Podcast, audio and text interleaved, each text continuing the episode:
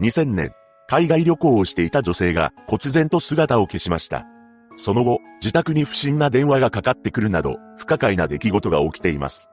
詳細を見ていきましょう。後に、忽然と失踪してしまう佐藤淳子さんは、1973年2月28日に出生しました。彼女は、東京都府中市に住んでいたそうです。また、佐藤さんは、派遣社員やアルバイトで働きつつ、ワーキングホリデーで海外に行っていたと言います。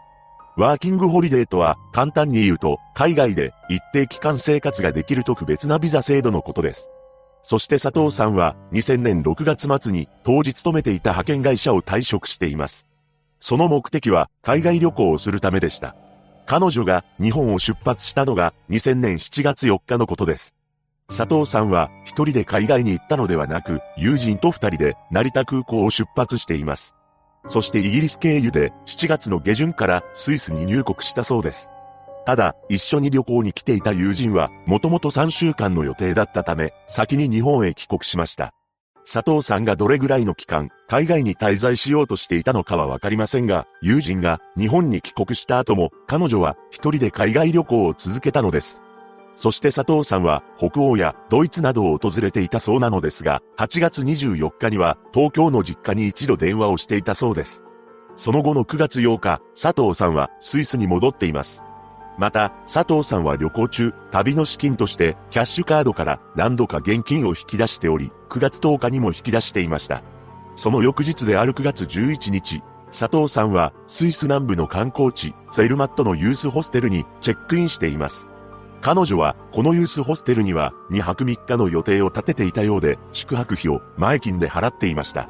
そして次の日である9月12日、この日の朝、同じユースホステルに泊まっていた日本人の女性観光客と朝食を共にしています。しかし、女性観光客と朝食を共にしたのを最後に、佐藤さんは忽然と姿を消してしまったのです。ただ、ここから4日間、佐藤さんが失踪したことをユースホステル側の人間は気づかなかったのです。というのも、ユースホステル側は別の客の9月16日まで戻らないというメッセージを佐藤さんのものと勘違いしていたそうなのです。一体どういう経緯でそのような勘違いが起きたのか不明なのですが、ユースホステル側が勘違いに気づいたのが9月16日のことであり、この日の11時45分頃、警察に通報しました。そして15時には緊急救助隊へ通報され、佐藤さんの捜索を開始しています。それと同時に旅行代理店を通じて東京の実家にも佐藤さんが荷物を残して行方不明となったという連絡が入っています。また、佐藤さんが宿泊していた部屋の状況も明らかになるのですが、部屋のベッドにはリュックサックなどの荷物が残されていました。しかし、パスポートや現金、カードなどはなかったのです。おそらくですが、大きなリュックは部屋に残し、貴重品は小さなカバンなどに入れて身につけていたものだと思われます。ただ、クレジットカードやキャッシュカードは失踪後に使用された記録はありませんでした。そして佐藤さんは旅行中に毎日欠かさず日記をつけていたのですが、一つ不可解なことがあったのです。というのも、失踪前日の9月11日の日記には、なぜか何も記載がなかったというのです。しかし、日記と同じノートに毎日つけていた小遣い帳には、9月11日の分も記載されていたのです。一体なぜ小遣い帳はつけているのにもかかわらず、その日の日記は書いていないのか、その理由はわかりませんが、少し日記を遡った9月6日には恐ろしい文章が残されていました。何でも、オーストリアのザルツブルグで、不審な男にまとわりつかれたという内容の記載があったそうなのです。ただ、このザルツブルグは、最後に宿泊していたツェルマットから車で 640km 離れており、失踪から6日前の日記のため、佐藤さんの失踪に関連性があったかどうかは分かっていません。そして9月18日には、正式な捜索命令が下り、翌日にはヘリコプターで2時間捜索しています。また、9月22日には、ご両親が現地に到着し、翌日にはヘリに同乗しながら、周辺一帯を捜索しました。それからも山岳ガイドを中心とした地上捜索隊による捜査も行われましたが、何一つ手がかりは見つからないのです。さらに、9月28日から10月6日にかけ、ツェルマットテレビ放送の10分間隔のニュースにおいて、佐藤さんの顔写真と共に報道され、地元の新聞にも顔写真入りの記事を掲載して、情報提供を求めました。また、ご両親は顔写真入りのチラシを市内の数カ所に掲示しています。そしてこの季節は狩猟シーズンのため、ハンターも活動をしているのですが、ハンターたちから何らかの情報が来ることもなかったのです。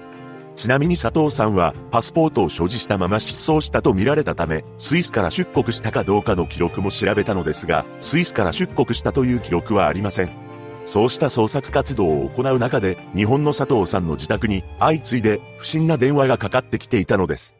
なんと、その電話は計5回かかってきており、すべて日本時間の朝8時半にかかってきたそうなのです。一体なぜ、決まった時間にかかってきたのか、これはかなり不可解だと思うのです。ただ、本当に決まって8時半にかかってきたのか、その詳細を調べていく中で、当時の記録を鮮明に残した記事を発見しました。それによると、すべてがきっちり8時半というわけではなく、少しズレがあるようです。この不審な電話の詳細は次の通りです。1回目、9月20日、20時半。無言電話であるものの、日本語ではないと思われる話し声が、受話器の向こうから聞こえたそうです。2回目、9月27日、8時28分。これは、無言電話でした。3回目、9月27日、8時29分。先ほどの無言電話から1分後にかかってきており、やはり無言電話でした。ただ、電話の向こう側は騒がしかったと言います。4回目、9月28日、8時29分。昨日と全く同じ時間に無言電話がかかってきました。この電話には、もしもし、と問いかけましたが、切られたそうです。5回目、9月29日、8時13分。この電話が最後になるのですが、受話器を取ると、すぐに切れてしまいました。このように、すべてがきっちり8時半というわけではないものの、一番最初の電話を除いて、おおよそ8時半にかかってきているのです。また、ほとんどが無言電話なのですが、受話器の後ろからは日本語ではないと思われる話し声が聞こえてきたとのことなので、日本からかかってきたものではない可能性もあります。ちなみにスイスと日本には7時間の時差があるため、日本の午前8時半というのはスイスでは午前1時半になるのです。また、ご両親はこの電話について発信地などの調査を試みました。しかし、電話会社側からは、かかってきた電話番号がわからない限り、調査することは不可能との回答だったそうです。着信した際の相手の電話番号を電話機に表示するナンバーディスプレイのサービスは1998年に始まっているものの事件が起きたのが2000年であり佐藤さん宅の電話機にはナンバーディスプレイの機能がなかったのかもしれません。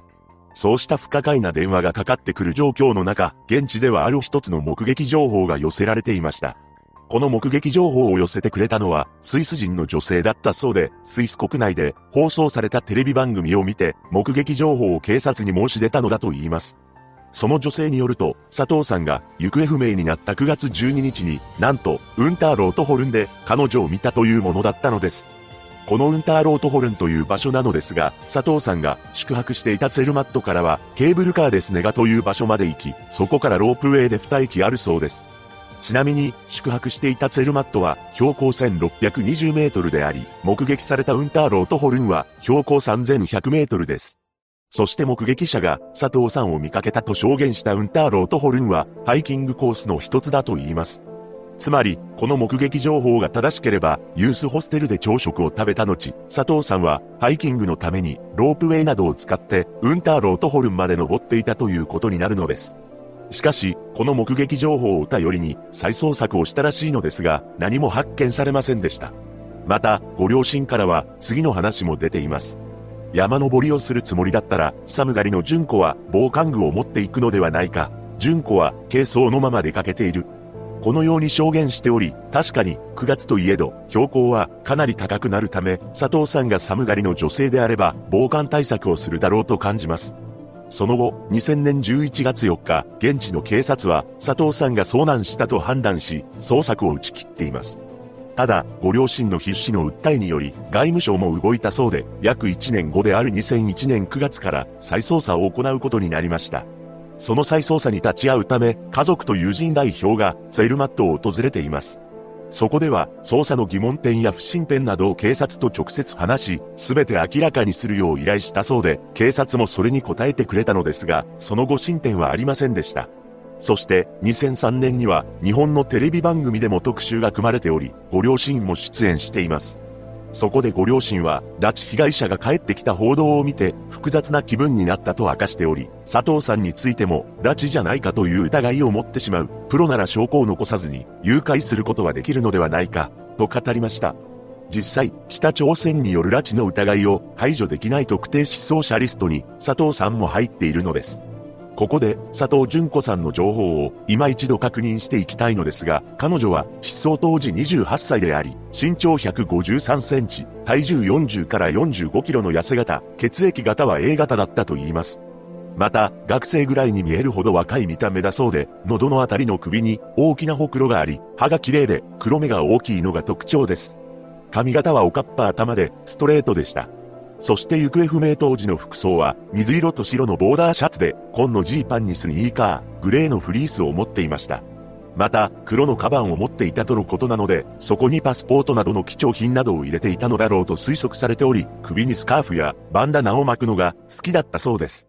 一体佐藤さんはどこに行ってしまったのでしょうか？彼女が失踪した当日の9月12日は良い天気だったそうで、一般的に旅行者が行動する範囲には遭難しそうな場所は存在しないと言います。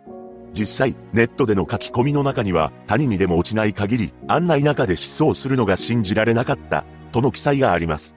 また、純子さんは前日足に血豆ができていたそうで、ハイキングも無理はできないと推測されています。ただ、前日足に血豆ができていたという情報についてなのですが、佐藤さんは前日の日記をつけていません。そのためこの情報がどこから出てきたのか不明なのですが、おそらくはユースホステルに泊まっていた日本人女性観光客に佐藤さんが直接話していたのか、友人や家族に電話で話していた可能性もあります。何にせよ、佐藤さんは足に血豆ができており、ハイキングで無理はできないと予想できるため、一人で遠くに行くとも考えにくいと思います。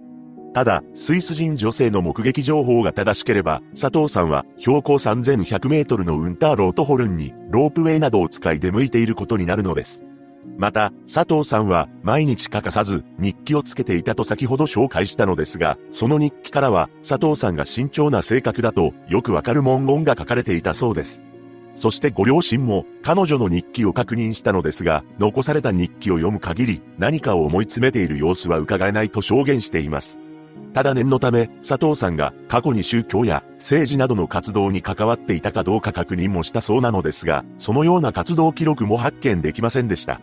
佐藤さんの日記には、これまでの旅の中で同じ宿に泊まった人たちと、今までのスケジュールや、これからのスケジュールの情報交換などの活発な交流が記されていたそうです。これらのことを考えると、佐藤さんは毎日日記と小遣い帳を書くという几帳面で慎重な性格をしており、かつ旅先で出会った人たちと活発に交流をしていた女性だったことが伺い知れます。しかし、どういうわけなのか、彼女が失踪した時に泊まっていたツェルマットのユースホステルでは、それまでとは全く違う行動をとっていたらしいのです。というのも、9月12日、同じホステルに泊まっていた日本人観光客の女性以外とは、誰とも話しておらず、佐藤さんの顔を覚えている人がいないのです。さらに、佐藤さんと思われる人に対し、声をかけた人もいるそうなのですが、その声に対し、佐藤さんは返事すらしなかったという証言もあります。このような態度や行動は、それまでの佐藤さんらしくないという見方もされているのです。そして前日の日記もつけていないことから、もしかすると佐藤さんには前日に何らかの問題が発生していたのかもしれません。本件の真相を考えると、自発的な失踪という可能性も、事件や事故に巻き込まれたという可能性もあります。佐藤さんは失踪時、それまでとは全く違う行動をとっており、財布やパスポートを持って行方をくらましていることから、例えば何か悩みを抱えており、自ら失踪してしまったとも考えられます。しかし、事件の真相として、ただ単に疲れていただけだとも考察できるのです。というのも、本当に失踪するほど悩んでいたのなら、ホステルで日本人観光客の女性と会話するだろうかとも思えるからです。前日の日記をつけていなかったのも、他の客と話していなかったのも、これまでの旅の疲れを感じていたためであり、日本人なら気兼ねなく話せるため、一緒に朝食をとっていたのかもしれません。そしてこのユースホステルには、2泊3日の予定で滞在を決めていたため、予定が詰まっており、足には血豆もあり疲れていましたが、標高3100メートルのウンターロートホルンに出向いたのかもしれません。そこでスイス人の女性が佐藤さんの姿を目撃したのを最後に、佐藤さんは何らかの事故に遭ってしまったとも考察できます。いずれにせよ、佐藤さんは現在も行方不明のままとなっており、警視庁のホームページでは情報提供を求めるページが公開されています。佐藤淳子さんがご家族と再会できることを祈るばかりです。